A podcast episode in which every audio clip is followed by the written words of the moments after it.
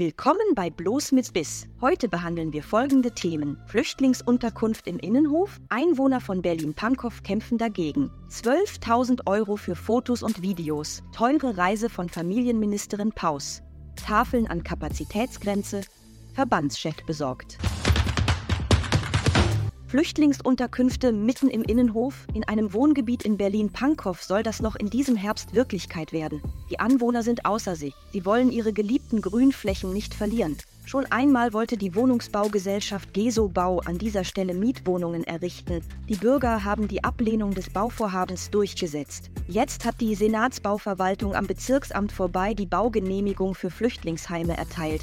Auch für die Gesobau.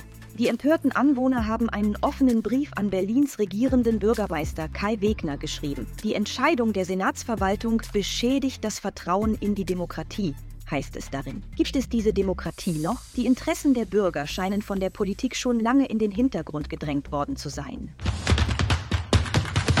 12.000 Euro für Social-Media-Begleitung. Diese enorme Summe hat Familienministerin Paus auf ihrer Sommerreise durch Hessen und Baden-Württemberg vom 13. bis 15. August ausgegeben. Damit hat die Politikerin das mit Abstand höchste Budget unter allen Ministerien verbraucht. Das Auswärtige Amt etwa zahlte nur 6000 Euro für Fotos und Videos von Baerbocks fünftägiger Tour. Ein Sprecher des Familienministeriums begründete die hohen Kosten mit Personalmangel. Um Paus auf ihrer Reise zu begleiten, hätten externe Dienstleister beauftragt werden müssen. Mal ehrlich, ein paar Selfies würden doch auch reichen. Tafeln sind schon am Limit. Andreas Steppun, der Vorsitzende des Bundesverbandes der Tafeln, teilte mit, die Zahl der Kunden seit Beginn des Ukraine-Konflikts sei um 50 Prozent gestiegen. Ist doch logisch, oder? Aber, Zitat, das sind nicht nur Geflüchtete. Es sind auch Menschen, die unter den gestiegenen Preisen leiden und nicht mehr zurechtkommen, sagte Steppun.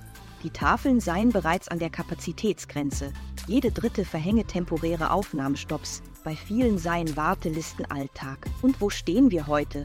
Die Tafeln sind überlastet, die Preise steigen weiter. Habeck hat inzwischen eine Obergrenze für die Aufnahme von Flüchtlingen abgelehnt. Bravo Ampel, ihr kümmert euch so gut um eure eigenen Bürger.